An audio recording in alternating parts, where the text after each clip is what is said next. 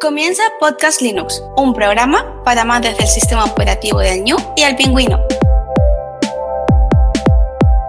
Podcast Linux, el espacio sonoro para disfrutar del software libre.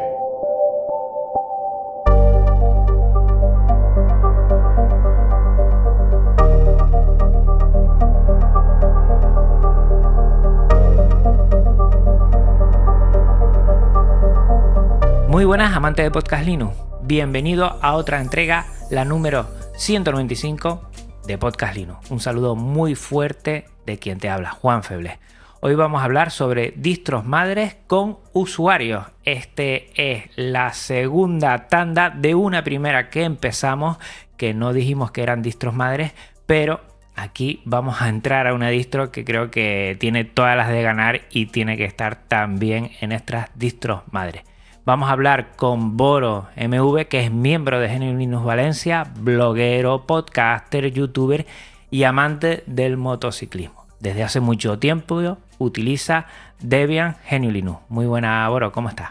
Hola, muy buenas. Pues nada, fantástico, porque fíjate, con esta compañía tan genial, hablando de lo que nos gusta y con muy buenos compañeros de tertulia. Y por supuesto, quiero agradecerte a ti pues, la deferencia que has tenido al invitarme a, la charla. Hacía, tenía muchas ganas de hablar contigo ya. Hacía tiempo que, que, no nos escuchábamos. Mm, yo creo que vamos a hablar mucho de Debian, que yo al principio eh, por otros motivos no quería meterla en estas distros no debianitas, pero eh, Debian tiene que estar sí o sí o sí. Y vamos a hablar también con Bitfred, que es mexicano, trabaja en el Mountain View en California, en Google como ingeniero de software y estudió matemáticas puras. Es fundador de C México, streamea resolviendo problemas de programación en vivo y ha usado Gentoo esta distro que a muchos nos vuelve loco como su distro principal desde hace 14 años. Bienvenido también, Bitfred. Hola, ¿qué tal? Ah, saludos y mucho gusto estar aquí. Eh, gracias por la, por la invitación. Gracias a ti porque además, bueno, entre Boro, entre Juan Almiñana y yo, pues solo es una horita pero entre nosotros yo creo que tú, eh, la diferencia de horas, no sé si son seis o siete, la verdad es que no lo sé bien. Creo que son nueve, ahorita son las nueve de la mañana. Me parece una pasada, pues aquí estamos a las seis de la tarde, mm. eh, lo que sería horario peninsular, una hora menos en Canarias, y yo te agradezco mucho primero, eh, Bitfred, que te hayas, mm, bueno, hayas cogido en la mano para poder estar aquí porque no te conocía de nada y por medio de redes sociales cuando hice un llamamiento de buscar a alguien de Yentú, tú saliste enseguida y lo que me has dado es facilidades para que estés aquí y segundo, hombre, porque el cambio horario y cada vez que hablamos pues, pues se nota. Mira, a mí me parece es una tontería porque todos entendemos que la tecnología ahora con lo que es, bueno, hacer por medio de, Gypsy. Esto es muy sencillo, pero te oigo como si estuvieras aquí, aquí al lado. Y esto es algo que la tecnología nos une, además de software libre como es Gypsy, y nos facilita a miles y miles y miles de kilómetros, bueno, pues tenerte aquí también. Muchísimas gracias, Bitfer. Gracias por la invitación. A ti. Y bueno, terminamos con Juan Almiñana, más conocido en la Linuxera como Linuxero Errante, que es un apasionado de GNU Linux y del software libre. En su canal de YouTube habla de GNU Linux y otros temas que le resultan interesantes, siempre como base el mundo Linuxero. Es usuario doméstico de este sistema que tanto le gusta y la libertad y el buen rollo, bueno, pues son dos bases importantes en el camino por el software libre también es usuario de Boy Linux y por eso, Juan Tocayo, estás aquí para hablarnos un poco. Es un poco desconocida, pero últimamente yo la estoy viendo mucho en lo que son redes sociales. Pues muy buenas, Juan y compañía. Pues me encuentro pequeño, porque entre aquí, Boro y Big Fred están años con la distribución y yo en Simvoid llevo, la verdad es que bastante poco. Pero la verdad es que me he enamorado, me he enamorado de esta distribución. No, que me llama mucho la atención porque veo que tiene cositas que ahora te voy a preguntar, evidentemente. Eh, se parece un poquito a Arch Linux, pero tiene como que es muy novedosa y también es muy fácil de instalar. Y todas esas cosas, pues, eh, facilitan bastante lo que es la experiencia de usuarios nuevos y una alternativa a todas estas distros que tenemos, todas maravillosas con sus comunidades, pero que es una alternativa por lo que hablaremos después del System D para esa gente que igual no quiere pelearse o no está dispuesto a aceptarla, pues es una propuesta muy interesante. Sí, la verdad es que sí, es muy muy interesante porque tú sabes, en la anterior charla que tuvimos, que yo estaba en Endeavor, en Endeavor de Arch con KD que aún la tengo en un portátil, pero bueno, como primera distribución, hoy por hoy estoy en Void y, creo que igual me muero con ella y todo. Madre mía, eso son palabras mayores, ¿eh? bueno, vamos a recordar antes de empezar a todos los oyentes que estamos en una sala Gypsy, como acabo de decir, eh, estamos aquí uniendo continentes, ¿eh? Además que Canarias no es continente africano, pero casi. O sea que estamos aquí en varias plataformas, nunca mejor dicho, pero continentales para esta charla y que Gypsy, que sepan que es un servicio libre para videoconferencias que funciona fenomenal y que este podcast aloja su web en GitLab, que también es un servicio que está muy bien de repositorios Git y el contenido, todo esto que estamos oyendo, que te llega como OGG o MP3, está en archive.org, archive.org, que es la biblioteca digital libre con licencias Creative Commons. Entonces, esta charla 3, que casi siempre, mm, si no nos organizamos bien, puede ser una locura, la vamos a hacer de la siguiente forma. Si les parece, sobre todo para facilitar a la audiencia, vamos a organizarnos siempre de que primero pues empiece Boros, si me lo permiten, después Bitfere y terminas tú, Juan, y vamos haciendo, bueno, varias preguntas que le voy a ir soltando, que son las mismas que hicimos en distros no debianitas, que sería una primera parte de esta segunda aunque como ya he dicho, me lo pensé bien y Debian tiene que estar que sí o sí o sí como distro madre. Le llaman hasta las madres de todas las madres. Pero bueno, hablaremos ahora mismo. Y en este sentido, yo quiero empezar contigo, Boro. Sí.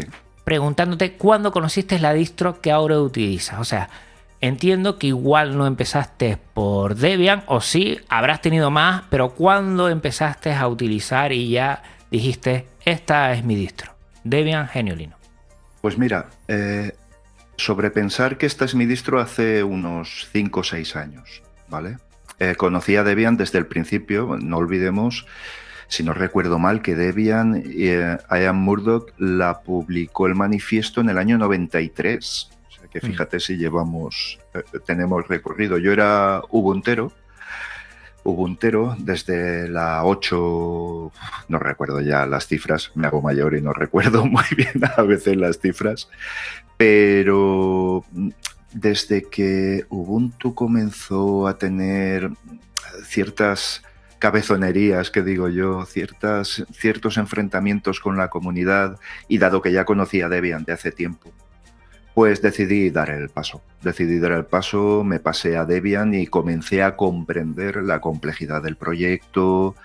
Eh, bueno, es que es un proyecto con unas cifras mm, apabullantes. Luego, si, si, te parece y lo consideras oportuno, comentamos algo, pero, mm. pero, pero, vamos, son cifras de locos en, en estructuras eh, no pertenecientes a grandes multinacionales que tienen grandes equipos de profesionales trabajando. estamos hablando de otra cosa. Lo que me parece sorprendente es que pueda funcionar en todo lo que funciona. Pero vamos, eh, respondiendo uh, a tu pregunta, seis años, tres, tres, cuatro versiones de Debian, por ahí anda. ¿Tuvo algo que ver eh, la entrada de, Snap, la paquetería de Snap? Porque más o menos esa época, no sé si... o fue un poquito después. Mucho no, antes, antes, antes. Mira, eh, con el tema de Ubuntu Touch y la convergencia que querían desarrollar, a mí yo fui, eh, contribuí a ese proyecto eh, que se financió mediante crowdfunding y todo esto. Pero para mí supuso un bajón muy fuerte el enfrentamiento que tuvo Ubuntu con la comunidad y al revés. Una vez es justo, otra vez es injusto, pero bueno, eso, la historia que lo diga y seguramente cada uno tendrá una opinión al respecto. ¿no? Pero sí que es cierto que me desilusioné, me desilusioné bastante porque vi que al final Ubuntu se estaba convirtiendo en una distribución más.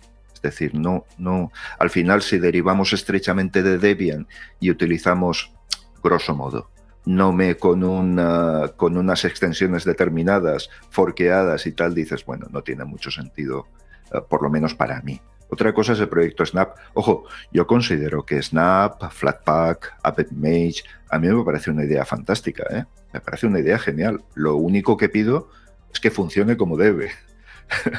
y con la velocidad que, se pretende en el siglo XXI en el mundo de la informática. Y eso es algo que a veces no tenemos. Pero a mí me parece una idea genial. No fue ese el motivo. Principal motivo fue cuando algunos movimientos te producen desilusión. Muy bien. Y Bifre, tú, Gentoo, yo, los demás me van a permitir que yo ahonde un poco en, lo que es Gentoo, porque la verdad es que me llama poderosamente la atención. La veo como, como, como saltar de nivel, ¿no? A nivel superior. Igual tú, Bifre, ahora nos dices, mira, pues no es para tanto, solo hay que tener en cuenta todo esto. Pero tú, cuando conociste y empezaste a utilizar Gentoo? Ah, bueno, yo empecé a usar Gentoo porque eh, primero, eh, hace, hace mucho iba yo a muchos cafés internet. No sé si en España ya han sido muy famosos, pero hace mucho tiempo aquí en, bueno, en México eran muy famosos. Entonces hmm. ahí usaba Windows, pero cuando obtuve mi primer computadora, eh, empecé a usar Ubuntu y también, este, básicamente lo usé un, tiempo. Después de eso usé Debian y después este, un amigo me, me, dijo que yo estaba, ya sabes, ¿no? Cuando uno empieza en Linux, empieza a probar distros de todas. Eh, eh, usaba SUSE, usaba Debian, usaba eh, todas las que me encontrara. La que usé más tiempo fue Debian y después empecé a usar Gentoo. mi amigo que me recomendaba distribuciones me dijo que la, la, dejara un poquito de lado porque eh, no era para, para, principiantes, entonces estuve usando Debian mucho tiempo y después eh, me, decidí a usar Gentoo. Ah, yo creo que si no conoces Gentoo y lo ves solamente de lejos, sí puede ser muy difícil y también lo puedes hacer tú muy difícil, ¿no? Si no tienes cuidado, pero hay maneras de, si alguien te puede guiar, puede ser eh, más fácil de, este, más fácil de usar de lo que creen, ¿no? O sea, sí, requiere un poco más de conocimiento técnico, o sea, al menos saber usar la, la terminal. Eh, eh, pero yo creo que si alguien, si tienes la guía adecuada, puede, puede ser fácil de usar y puede mantenerse fácil de usar. Pero uno lo puede llevar. Eh, lo que tiene Gentoo es que no forzan, no forza, intenta no forzar ninguna decisión sobre el, sobre el usuario, Entonces le da más, más libertad. Entonces, al más libertad, pues necesitas saber qué estás haciendo, ¿no? Porque pues, tanta libertad, este, necesitas saber exactamente qué vas a hacer, ¿no? Gentoo no va a hacer nada por ti porque no porque no quiera, sino porque te quiere dar la libertad de que tú elijas. Entonces, mm. lo empecé a usar después de Debian. Eh, primero lo usé solamente en mi computadora de escritorio tenía un poco de miedo de instalarlo en la laptop porque pues, requiere un poco, necesitas saber un poquito, eh, conocer mejor tu hardware y yo no conocía este que el touchpad o que qué driver vas a usar para el touchpad, qué driver vas a usar para la tarjeta de eh, la, de Wi-Fi y demás. Entonces tardé un poco más en usarlo en, en la laptop y Después tenía una laptop del trabajo y también tenía un poco de miedo porque si te falla, o sea, cuando al principio, cuando empezaba a usar Gentoo, si, si me fallaba mi Gentoo, me quedaba sin, sin esa computadora por hasta que la, la formateaba o algo, ¿no? Entonces, si me pasaba eso en la del trabajo, pues iba a ser un problema, pero eh, al final también me decidí en instalarla en alguna computadora del trabajo y ahora lo uso, uso Gentoo en, en donde lo puedo instalar, ¿no? Mira, una pregunta. Yo, por ejemplo, Arch Linux, entre que instalo y configuro, para quedarse más o menos inicialmente a lo que a mí me gusta, yo puedo tardar unas dos horitas, tres horitas, yo creo, dos horitas, dos horitas, entre que lo instalo, después empiezo a instalar eh, paquetes, después configuro, configuro KDE Plasma a mi gusto. Sí, yo, yo tardo eso. Para configurar Gentoo desde cero y para cuántas horas y, cuánto tienes que hacer, porque creo que... esa es una, buena pregunta y de hecho este, hice un stream específico cuando me cambié, me vine a vivir aquí a Mountain View, compré una computadora y pensé que era buena oportunidad para streamear cómo instalar Gentoo desde cero. Eh, esa vez, con, pero fue un stream, fue un stream, eh, con toda la explicación, estaban haciendo preguntas en el chat, me tardé cinco horas. Ajá. Y fue, pero no era, o sea, estaba instalado, pero todavía no tenía entorno gráfico ni estaba configurado a mi gusto, ¿no? Pero he hecho la instalación así medido el tiempo eh, y me, me tardo y ya, o sea, me puedo tardar como cinco horas ya, pero ya dejarlo configurado y todo corriendo y usable eh, a mi gusto. Y la instalación así sin, sin el stream y sin andar explicando, la, hago como en una hora y un poquito más de una hora, hora y cacho.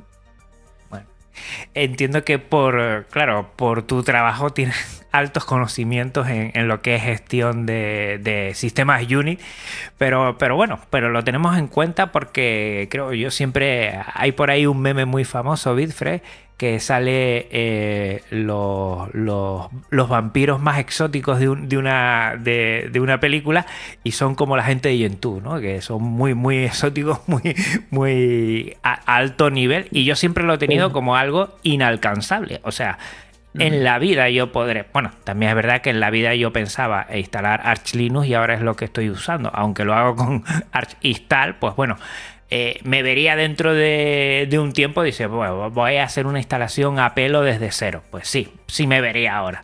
Pero claro, como los que vemos fuera, no sé si Boro y, Juan Almiñana estarán de acuerdo conmigo, lo vemos como algo que voy a meter un montón de tiempo para no sé si podré conseguir un sistema operativo estable y, trabajable. Por eso no sé si es también tu percepción que la gente de fuera te dice, mi madre, tanto que hay que hacer, me olvido, ¿no? Inalcanzable. Definitivamente también me sentí así la primera vez que instalé Gentoo. No sabía si cuando terminara iba a poder tener algo usable, o sea, si sí eh, iba a poder usar mi computadora.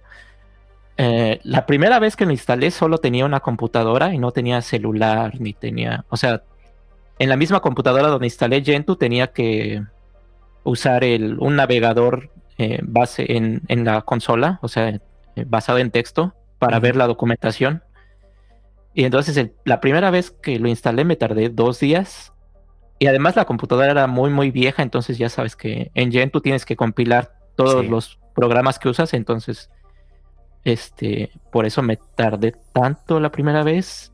Y sí, como este, me daba algunos errores y tenía que. También en, eh, entraba al chat de ayuda, que por cierto es muy, es muy útil, el chat de ayuda en IRC de Gentoo.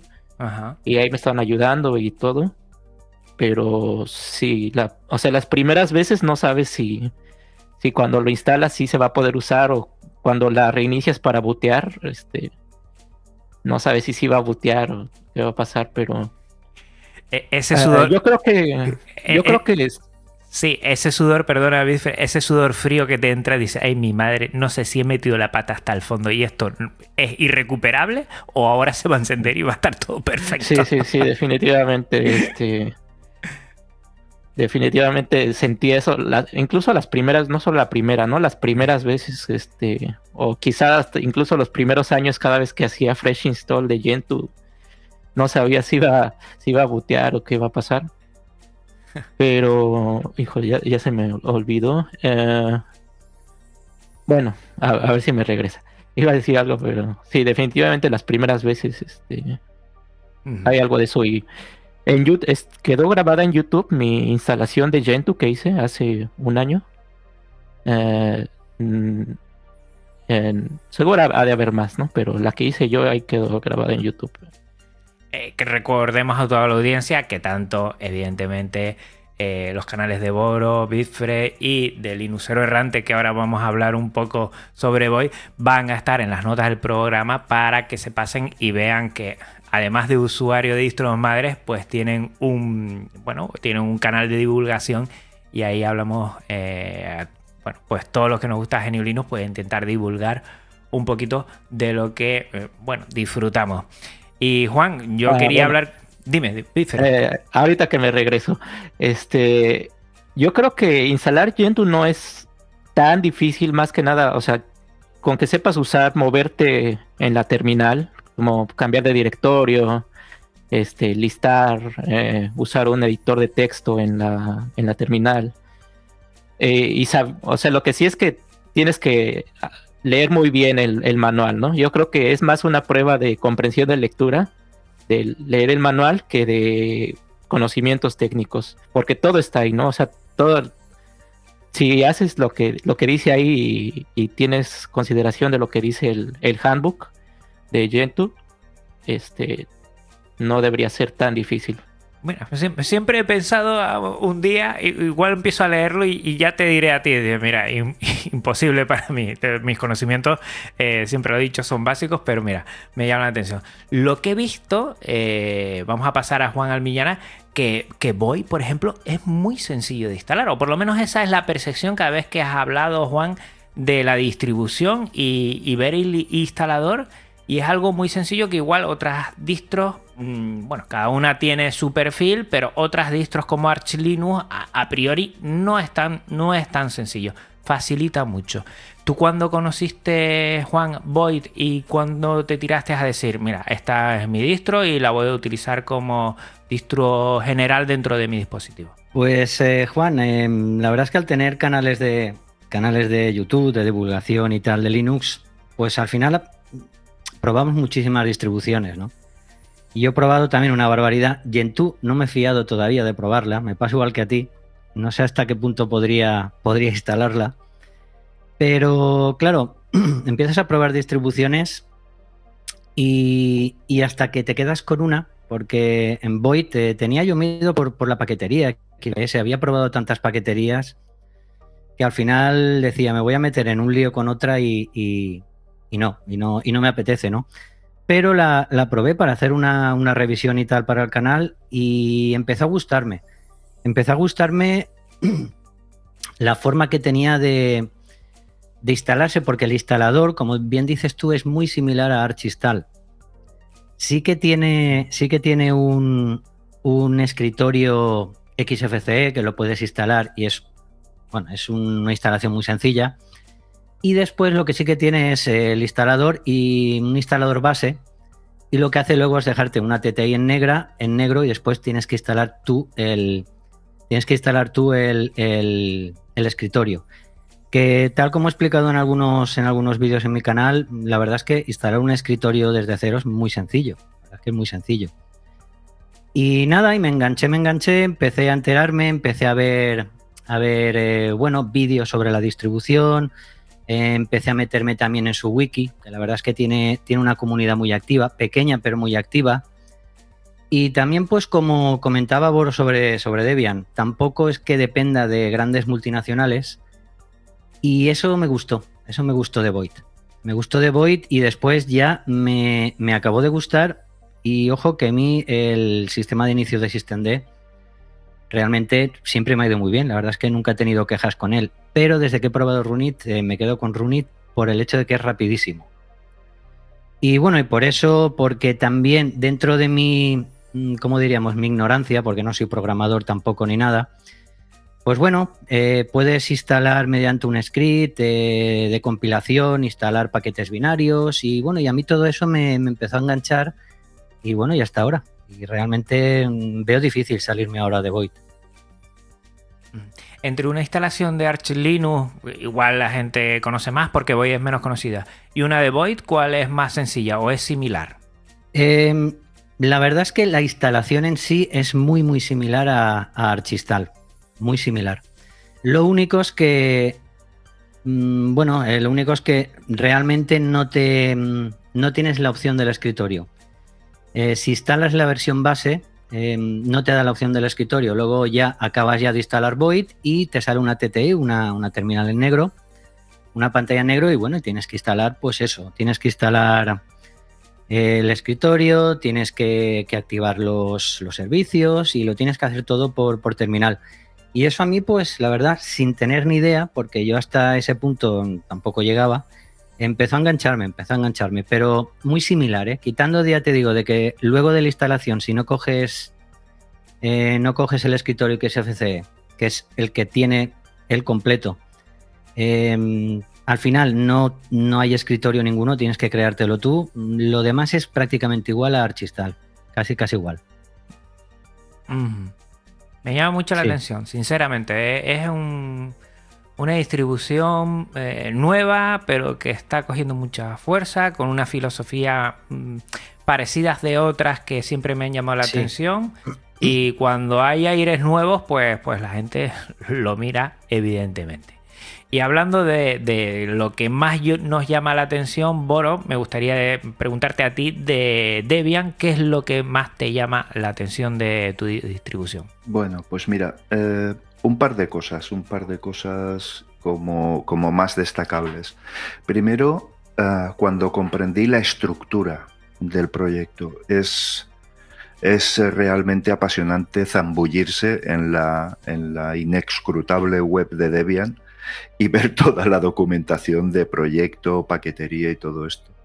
Teniendo en cuenta con que soporta de manera oficial nueve arquitecturas diferentes nueve arquitecturas diferentes. Pero es que no oficiales soporta no sé cuántas, no sé si son cerca de 50 no oficiales, ¿vale?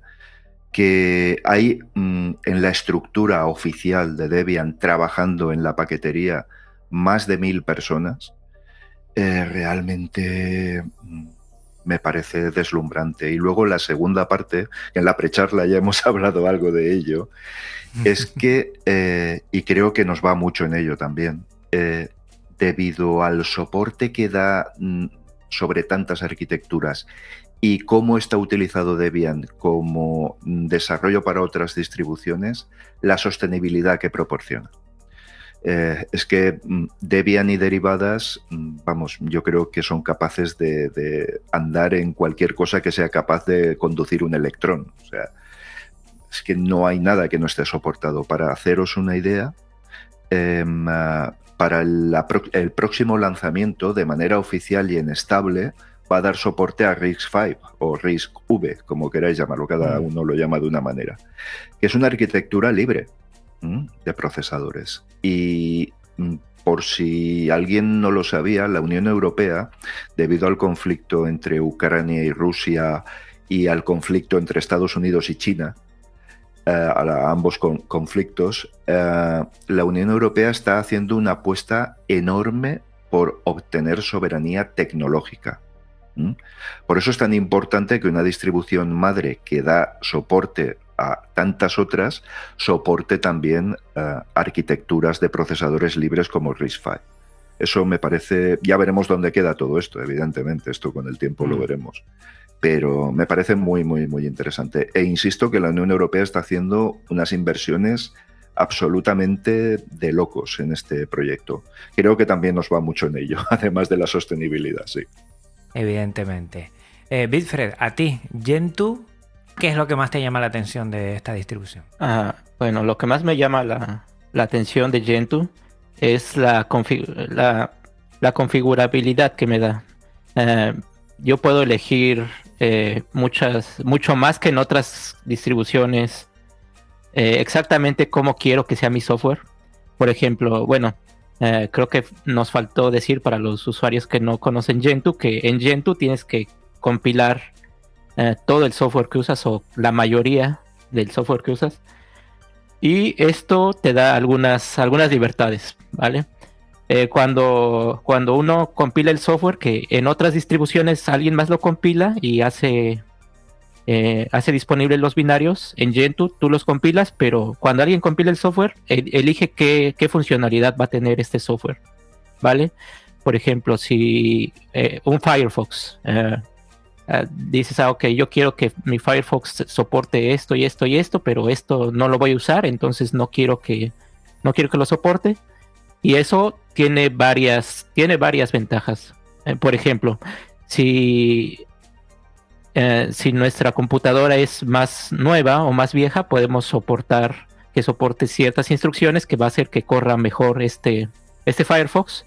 O si no vamos a usar ciertas funcionalidades, es mejor deshabilitarlas porque hay muchos eh, bugs, hay muchos errores en el software que se pueden explotar por hackers o demás, que eh, está muy mal que algo que no vamos a usar, este, nos hackeen por ahí y si ni siquiera lo estamos usando, ¿no? Eso de hecho pasó con eh, el Heartbleed, es, es, un ejemplo de eso, un, un, bug muy famoso que era explotable y era precisamente por eso, ¿no? Por código que eh, encima nadie estaba usando y eh, cierta parte de código de OpenSSL que nadie está usando y bueno. Y también, este, no sé, nos da, nos da como la libertad de elegir, ¿no? Eso es como lo que más, más me atrae de, de Gentoo, la, la configurabilidad que tiene. Ajá. Bitfred, una pregunta. Eh, al compilar, yo siempre he escuchado que al hacer tú la compilación en la máquina facilita un montón que, que eh, el tema de hardware y software en la máquina vaya mucho más rápido al hacer la compilación en la máquina.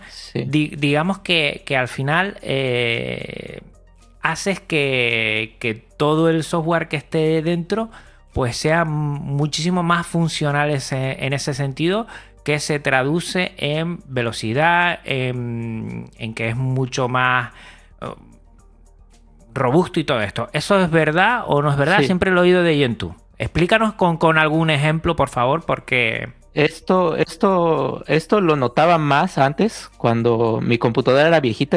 Este, cuando empecé a usar Gentoo, mi computadora era eh, un poco vieja. Y había, estaba, estaba como surgiendo el 1080p, ¿no? La, lo que ahorita le decimos alta definición. Y entonces con cualquier otra distribución yo no podía ver videos en 1080p, ¿no? Pero cuando compilaba este, mi Gentoo y mi, mis códecs de video y mi reproductor de video con Gentoo, había más posibilidad de que pudiera ver un video en, en alta definición, ¿no? Entonces yo creo que ese es un ejemplo claro. ¿Y esto por qué pasa? Es, esto pasa porque justo por lo que mencioné ahorita, ¿no? Como compilas tú el software, eh, a la hora de que se está compilando, el, este, este software checa qué funcionalidades tiene tu computadora y entonces optimiza exactamente para tu computadora, ¿no? En cambio, en otras distribuciones, como el software lo tienen que compilar para que lo corra todo mundo, pues no pueden, o sea, si activan algo y, y, en la computadora de alguien que lo baja no, no está, no, no, esa computadora no la soporta, no va a correr. Entonces no hacen eso, ¿no? Compilan el software con lo mínimo para que las o la mayoría de las computadoras puedan correrlo. Entonces por eso no pueden activar ciertas optimizaciones. ¿No? Pero bueno, yo como programador y todos los, bueno, o muchos de los programadores nos preocupamos mucho por optimizar, ¿no? Pero estas optimizaciones muchas veces depende de que, ok, necesitas este procesador o necesitas este, ¿no? Y eso solo se puede hacer compilando el software, ¿no? Eso sí, no hay, no hay vuelta, ¿no? O sea, no hay, no se puede hacer con, es algo que definitivamente no pueden hacer las, las otras distribuciones que no compilan el software. Perfecto. Eh, Juan, ¿tú qué es lo más que te llama la atención de Void?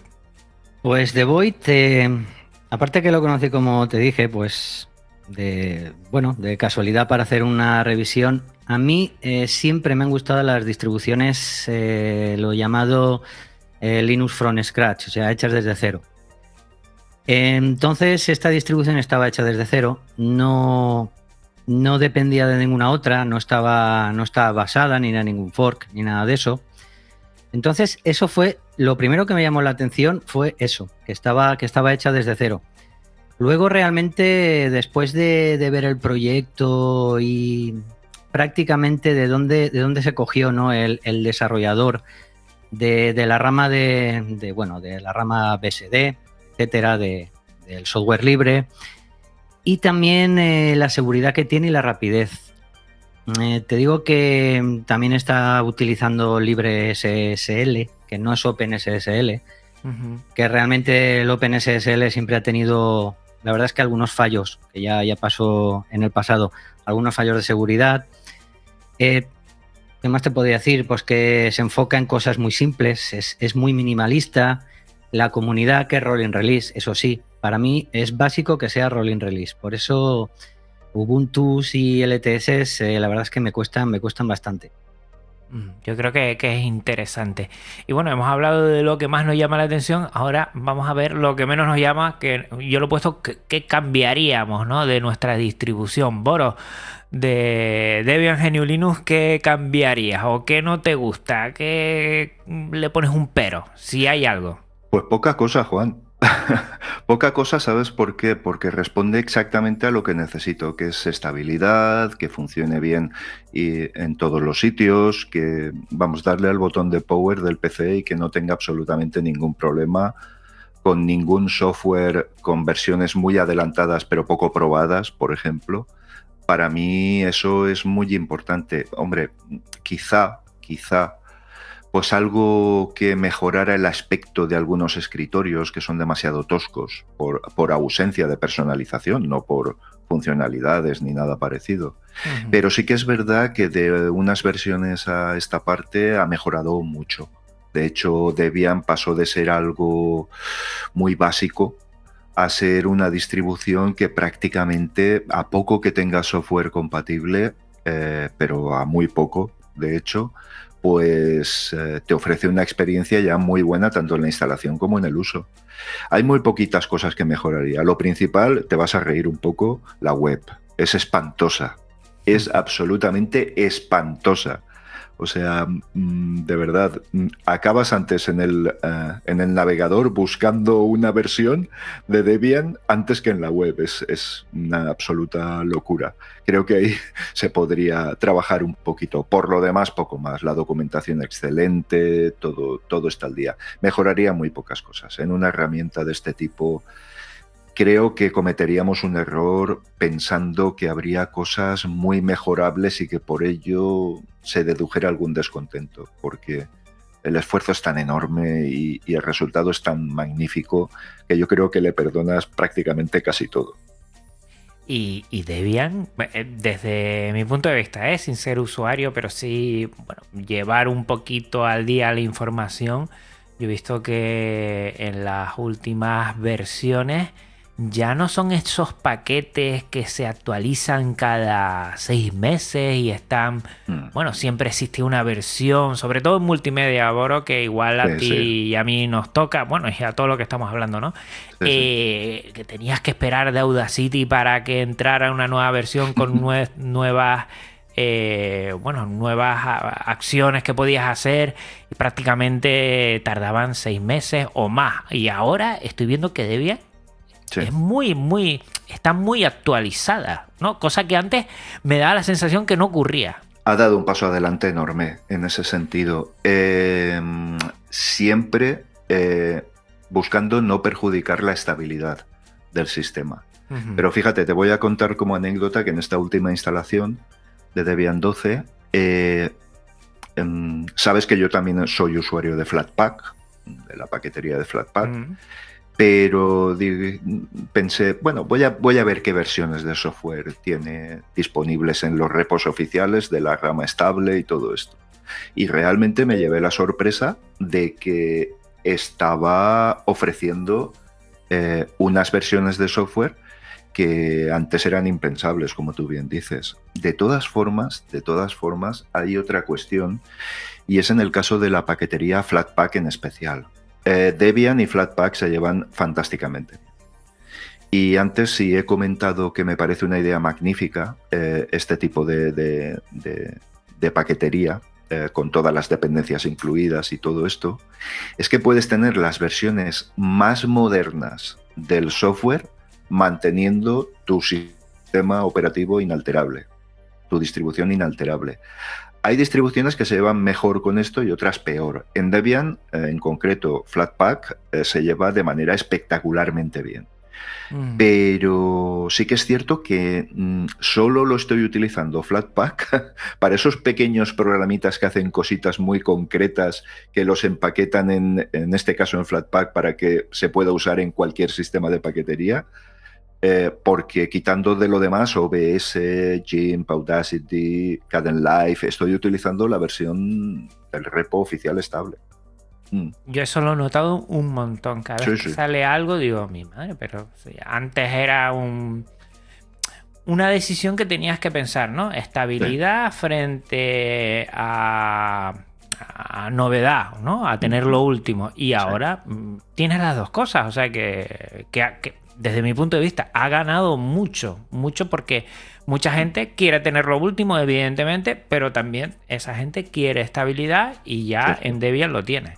Cierto, así es. Además, eh, en el aspecto estético también ha ganado muchos enteros con las versiones de Nome 40.x.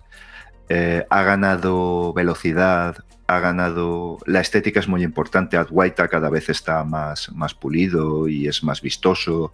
Eh, yo creo que ya es una distribución para todo el mundo. Yo, hay gente que se queja, dice, hombre, Debian requiere un puntito más. Bueno, yo también me he encontrado problemas instalando Ubuntu, eh, Mm. por ejemplo, no digo Ubuntu por decir cualquier otra. Y teniendo en cuenta que estamos hablando de distribuciones y un sistema operativo que lo realizan comunidades y no grandes empresas con miles de empleados haciendo tareas determinadas, realmente es muy sorprendente. Y yo creo que no nos damos cuenta de la complejidad de todo esto y del magnífico resultado que tenemos a fecha de hoy. Pero ojo, no hablo solo de Debian, ¿eh? hablo de Arc, hablo de, las múltiples ramas de, de New Linux. Así que sí, ha dado un paso hacia adelante muy importante, pero ya no solo en el- la versión de la paquetería, sino en todo. Es decir, cada vez es más vistosa, cada vez es más usable, cada vez es más fácil de instalar. Veremos hasta dónde llega, a ver si desbanca a todas, ¿no? Es el sistema operativo universal. Bitfred, eh, ¿qué cambiarías de Gentoo? Si hay algo que mm, mm, podría ser más interesante que, que tuviera un cambio.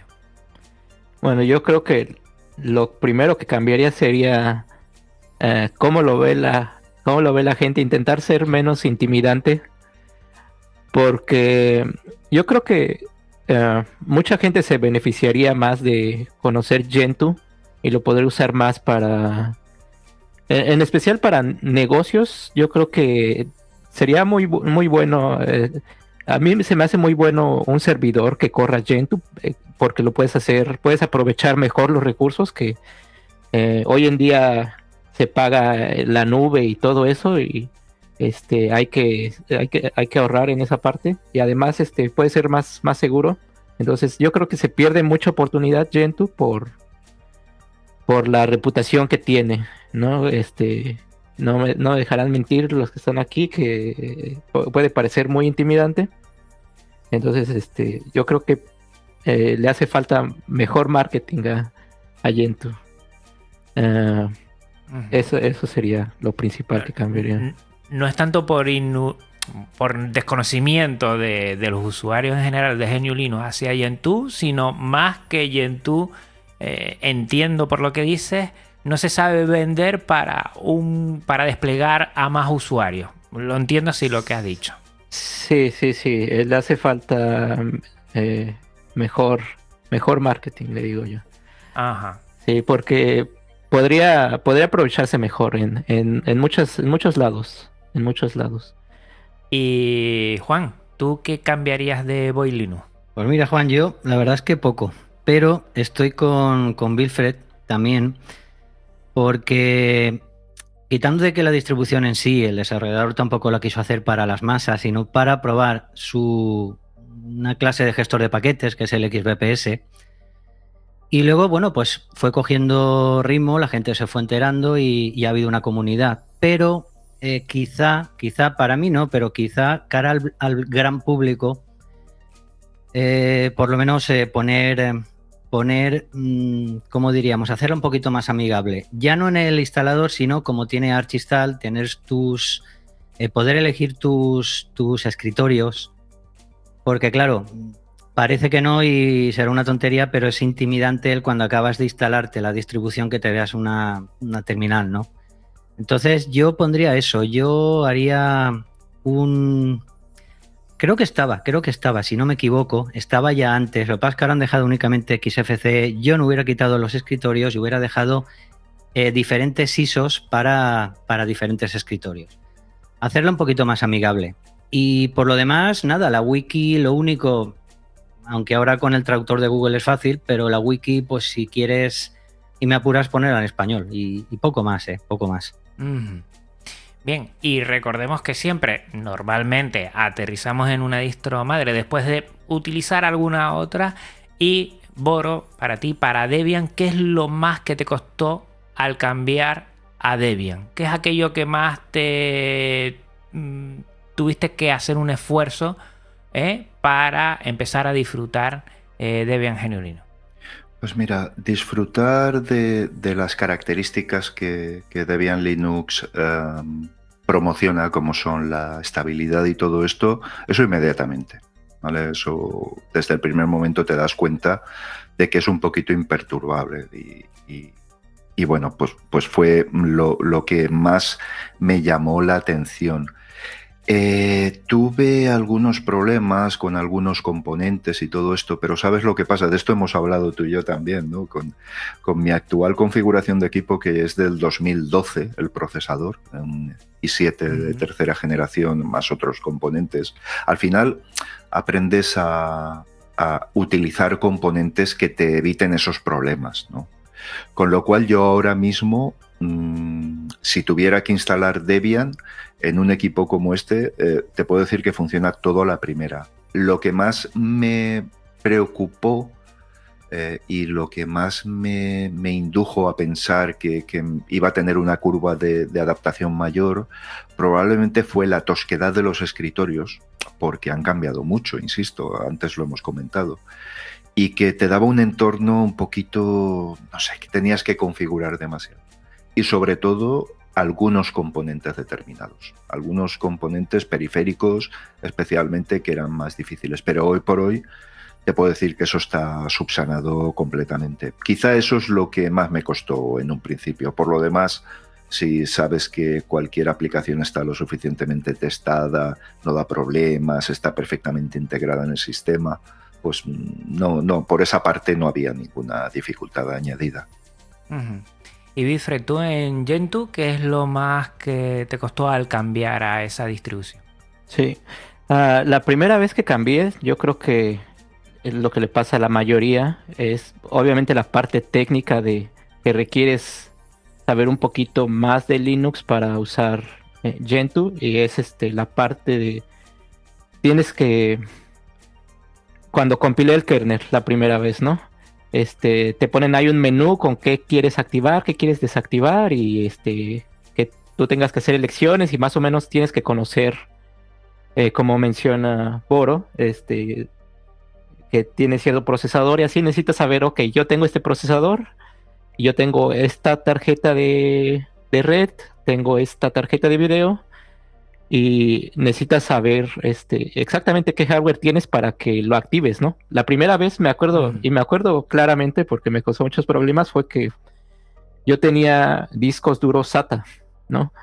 Y la primera vez que no me booteó mi Gentoo era porque no había, no había activado el, driver para discos duros SATA en, en el kernel. Eh, y es porque pues no sabía, ¿no?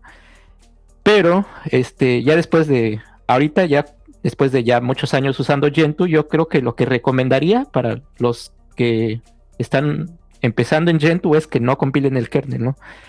La mayoría de los, de los programas y de, los paquetes se compilan en Gentoo, pero para ciertos paquetes este, escogidos así a mano, hay versiones compiladas o hay versiones que son más automáticas, ¿no? Y una de esas es el kernel. Hay un kernel que ya viene compilado. Bueno, hay un kernel que ya viene como, como los kernels que compilarías para una distribución binaria, ¿no? Como Ubuntu o, Fedora o SUSE.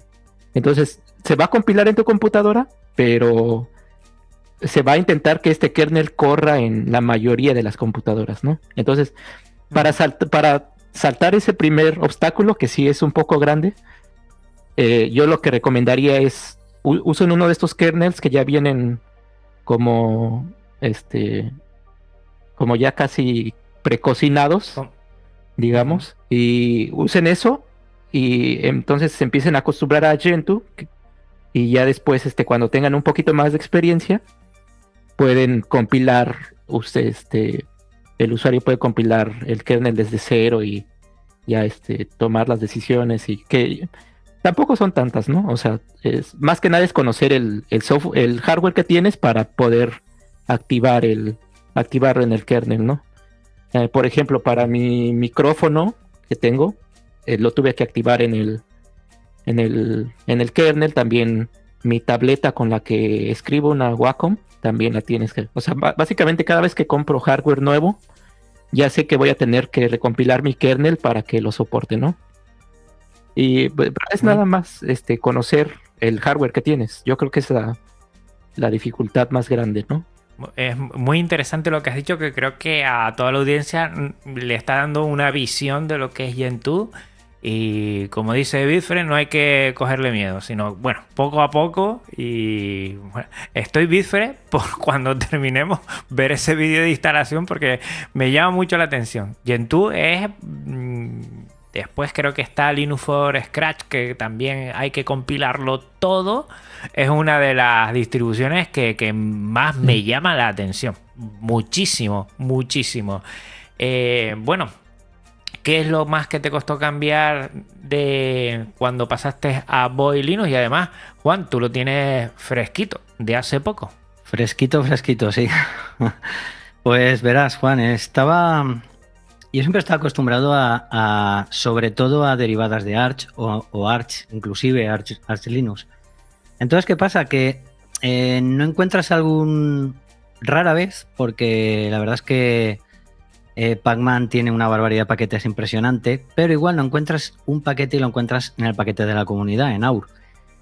Aquí no, aquí eh, aparte que sí que tiene, eso sí, tiene unos repositorios, tanto de las bibliotecas que utiliza Gelip y Mus, tiene unos repositorios con muchísima paquetería, pero de vez en cuando te encuentras con que no hay un paquete o no hay otro.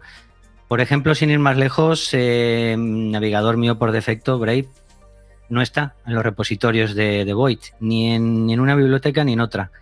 Entonces, ¿qué pasa? Que, eh, bueno, pues tienes que compilarlo desde el código fuente, etcétera. Lo bueno que tiene eh, Void, bueno, lo fácil que lo hace es que, bueno, pues tienes un, script de instalación para compilarlo y no es exageradamente complicado. Pero sí, reconozco que nada más me metí en Void, eh, dije, bueno, voy a buscar mi navegador y me lo voy a poner. Y no, no estaba por ningún lado, no había ninguna paquetería como si dijéramos de la comunidad. Entonces ahí me vi un poco perdido, porque yo soy muy de no sé aquí cómo se dice, sota, caballo y rey. No sé si se dice en otra parte de España sí, o. También, también, también. No, no sé. Pues aquí no se dice, ¿qué significa? Exacto, soy muy de sota, caballo y rey. Eh, y entonces, eh, ¿qué pasa? Que no encuentro. Eh, dice Bifre, perdona, que, ah, no sabe qué significa. Es ir a tiro hecho, o sea, hacer un, dos, tres, tener claro esto, esto y esto. Pues eso es ir a Sota, Caballo y Rey. lo que pasa es que yo me instalo siempre lo mismo. Me instalo siempre las mismas aplicaciones. Igual da la, instalación que haga, la, bueno, la, lo que haga, tengo que instalarme siempre lo mismo. Entonces, ¿qué pasa? Me vi perdido con un par de paquetes. Y eso es lo que quizá me costó. Ahora no, ahora ya la verdad es que prácticamente es bastante sencillo. Lo único es que esta clase de compilación, pues eh, tienes que estar pendiente de que pase a una versión superior, eh, por ejemplo, el navegador, entonces tienes que eh, pasarla tú manualmente. Pero quitando de eso, yo creo que lo que más me costó fue eso. ¿eh? Muy bien. Y vamos con una pregunta que, bueno, eh, se las trae. Si hipotéticamente cerrara tu distro, que es impensable que estas distros madres cierren, pero imagínate que ya mañana mm, no hay actualizaciones y tienes que cambiar obligatoriamente de distro. Boro, antes de que me crucifique, ¿a cuál cambiarías tú? ¿Cuál te llama la atención que dirías? Bueno, pues yo iría por esta. En el hipotético caso que evidentemente no va a ocurrir y de las tres que estamos hablando, evidentemente, y Debian, que es la madre de todas las madres, parece que ya sería holocausto nuclear porque eso sería impensable. bueno, antes de nada quiero decir, Big Fred, eh, pasas a ser oficialmente uno de mis héroes favoritos, superhéroes favoritos, ¿vale? Porque lo que estás contando, mm, vamos, se me entrecruzaban los ojos. yo, perdona, Boro, yo, yo no le quería parar a Disfre y estaba hablando de compilar el kernel y yo digo, madre mía del amor hermoso. vean, vean, mi, vean mi streaming, no es tan difícil. Básicamente, es solamente difícil la primera vez que lo haces, porque a menos de que cambies de computadora, completamente de computadora cada, cada rato, no o sea, lo haces una vez y yo lo tengo anotado en una libreta. Ok, tengo que activar esto, tengo que activar esto y ya, siempre y cuando no cambie de computadora, siempre voy a activar lo mismo. Incluso podría guardar el, la configuración y cargarlo otra vez. Tendrás visitas, tendrás visitas porque yo también lo voy a ver. Vamos, Vamos en cuanto acabe con esto, Yo estaba diciendo, al compilar el kernel y yo estoy diciendo, madre sí, mía. Sí, sí, Es que tenía sí, un sí, yo lo que hago es eh, kernel Linux LTS activo. Kernel Linux activo. O sea, que, me lo descargue y me lo va y ya está. Yo también. Esa eh, es lo más complicado. Yo también. Perdona, Boro, que te había. Pero es que lo estabas diciendo y estaba yo Si no lo digo, mm, vamos, me muerdo la lengua y me muero. Bueno, pues mira, eh, vamos a dar una respuesta imaginativa. Venga, suponiendo que Debian dijera, mira, oye, cerramos porque nos hemos cansado ya de, todo esto. Pues evidentemente cerraría el 80% de las distribuciones que hay funcionando. ¿no? Cierto. Mm. Entonces, mira, te voy a dar una respuesta lógica.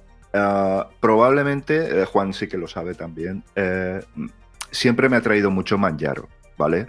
También me parece un proyecto muy, muy interesante, a otra medida, evidentemente, pero es una forma amable de, llegar a ARC y es una manera mucho, muy desatendida de utilizar ARC. ¿vale? Eh, yo siempre tengo el mismo problema y es la falta endémica de tiempo. Entonces, me gustaría algo que estuviera bien mantenido, que tuviera una comunidad eh, pues activa y todos los, todos los grupúsculos de ARC son, son, tienen esa característica y seguramente mm, sería Manjaro. Hay otra distribución que me gusta mucho, que pienso que es una de las más mimadas por Canonical y por, por Ubuntu, que es Ubuntu Mate al igual que Kubuntu. Yo siempre he sostenido, sobre todo últimamente, que Ubuntu Mate y Kubuntu son los dos sabores más mimados de Ubuntu, incluso más que la, que la principal. Pero bueno, es una opinión exclusivamente mía. Pero evidentemente si cierra Debian no existiría Ubuntu, con lo cual volvemos al principio, me quedaría en Manjaro. A ver, Bifre, en el hipotético caso que no va a pasar, Gentoo, no hay más actualizaciones, eh, se disgrega la comunidad, se pierde los servidores. Eh, ¿Tú a qué distro cambiarías? Ok, aquí te voy a cambiar un poquito la, pregunta, perdón, pero eh, en lugar de, cambiar a otra distribución de, Linux, yo creo que usaría FreeBSD, que es este sistema operativo basado en BCD. Y de hecho, un poco mencionar la, historia de Gentoo, que si bien no es, no es basada en FreeBSD, pero como que tomó mucha de la filosofía de FreeBSD y la llevó al mundo de Linux, ¿no? Eh, quizá este es, BSD es otro sistema operativo, digamos que tenemos Windows, tenemos Linux y también tenemos este, sistemas basados en, en BSD. Eh, FreeBSD es uno de estos. Y yo creo que me cambiaría más a un, a un FreeBSD porque la filosofía es bastante parecida a, a Gentoo.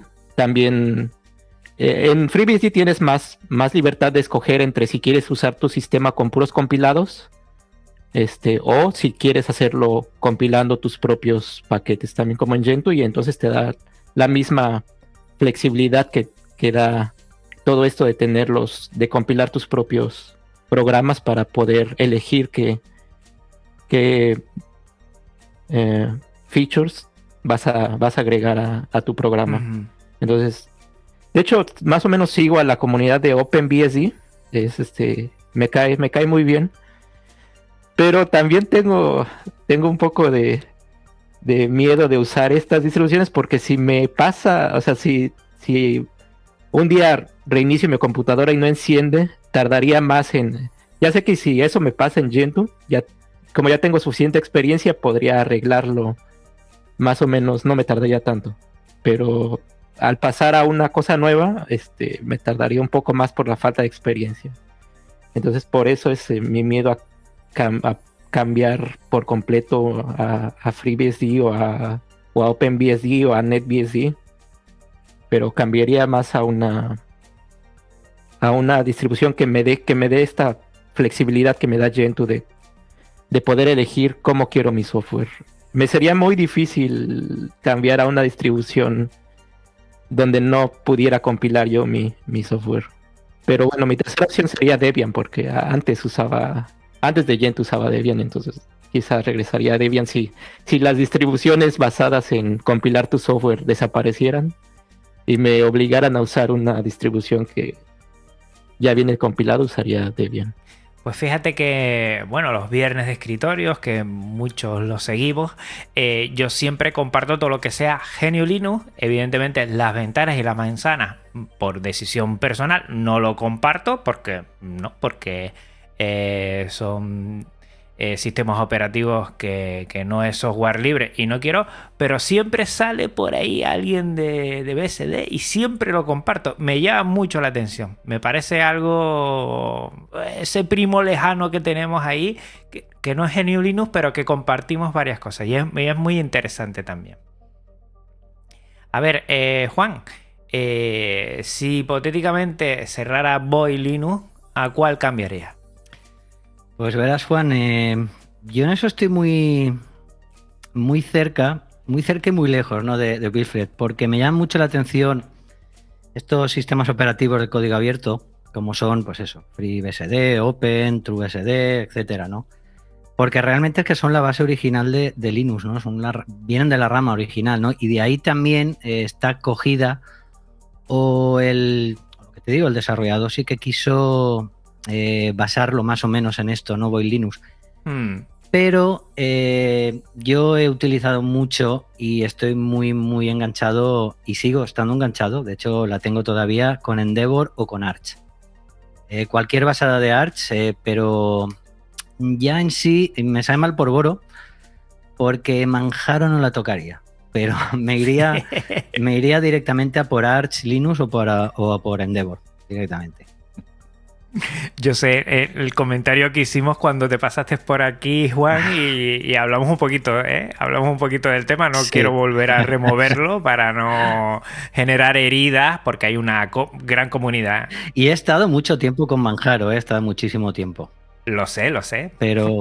por eso me llama mucho la atención eh, los comentarios que hiciste con experiencia del tema, ¿eh? No, no quiero mm, andar, ¿eh? Vale, mi madre, ¿cómo vamos a terminar este episodio? a la hoguera. Pero no, pero bueno. Eh, hay muchas ah, versiones y hay muchos sistemas y hay muchas distribuciones. Aquí hemos traído tres que son muy, muy llamativas. Yo creo mm. que cada uno. Eh, voy Linux por su novedad, por su frescura. Debian, eh, la roca que es, la estabilidad que es, eh, la madre de todas las madres. Eh, Gentoo, porque nos lleva a, otro nivel en el cual vamos a poner nuestro hardware.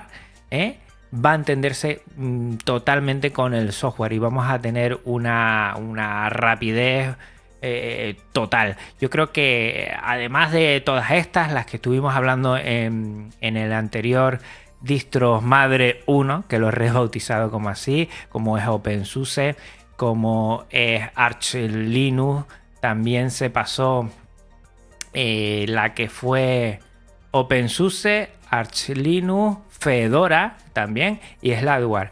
Me da una pena que no haya entrado porque quería que entrara eh, Mandriva. Mandriva a día de hoy, eh, bueno, está cerrada y Open Mandriva estaba buscando a alguien, tampoco es que lo encontrara, pero alguien en redes sociales me comentó que Open Mandriva ya se considera derivada y si quería hacer de distros madres, pues evidentemente esa no era.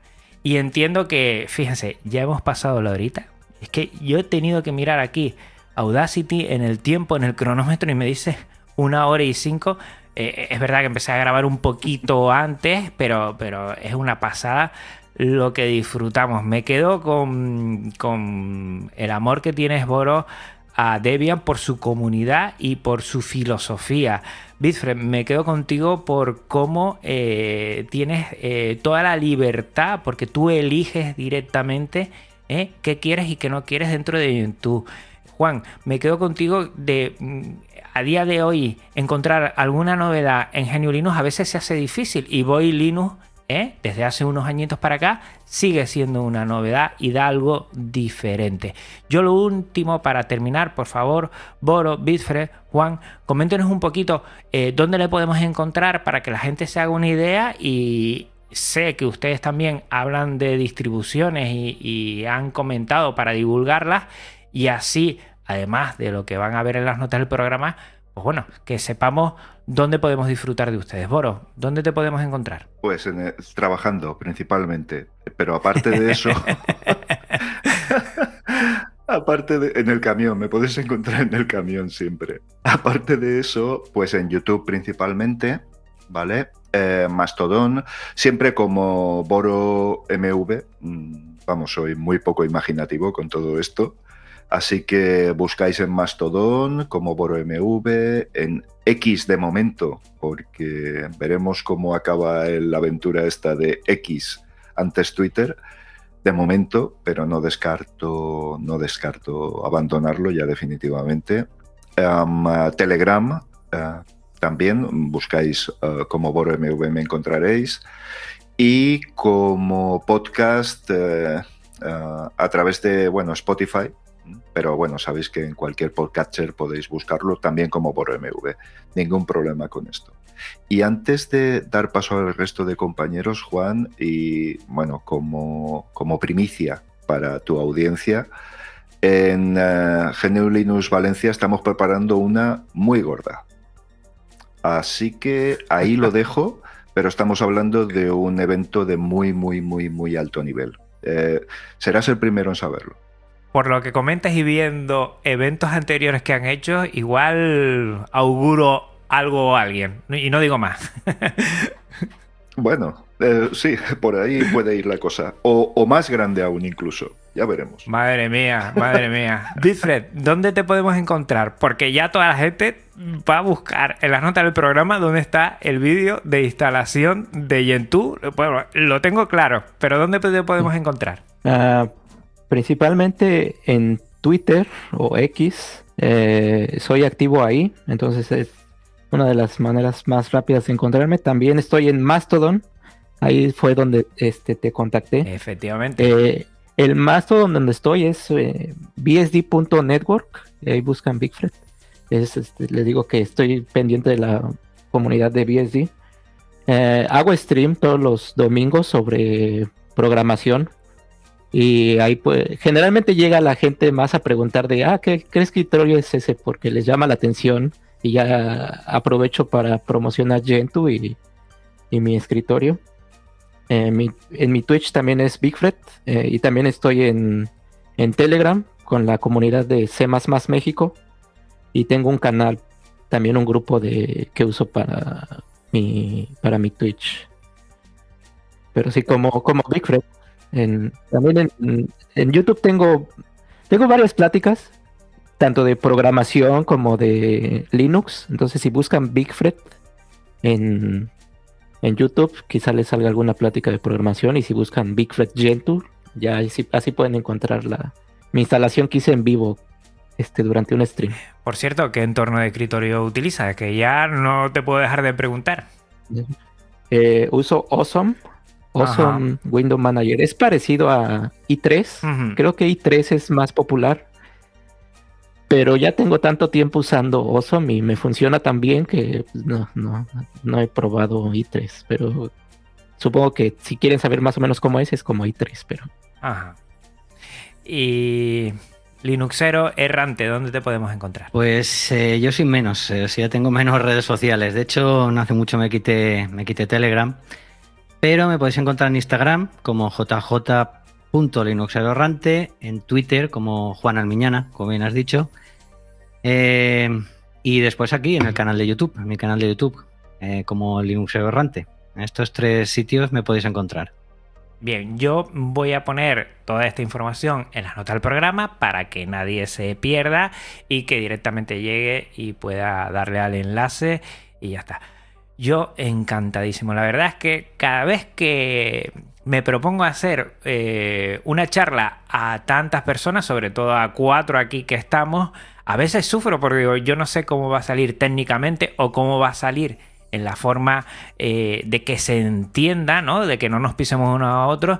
Y yo lo he disfrutado un montón. La verdad es que no tengo eh, tiempo ni fuerzas para agradecerles que se hayan pasado por aquí, que hayan hablado de su distro, de su distribución, de estas distros madres, Debian, Gentoo, Void, que son tan interesantes, tan diferentes, pero tan interesantes y que cada una tiene esos usuarios usuarias a los que le va a ir como guante en la mano.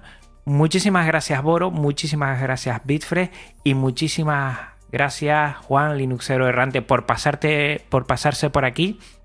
La verdad es que estoy encantado y que ha quedado, gracias a ustedes y también gracias a la audiencia que está detrás, pues un episodio muy redondo. Un abrazo Boro, Bitfred, Linuxero Errante. Ah, pues, vale, gracias, gracias por la invitación. Muchas, muchas gracias, Juan, por, por haberme invitado. Y perdón por una puntualización. Decirle a Boro que no nos puede dejar así, ¿eh? No, nos puede dejar así con, lo que ha dicho. me ha quedado con las ganas. No, va a ser, va a ser bonito y de hecho estamos pendientes de una firma.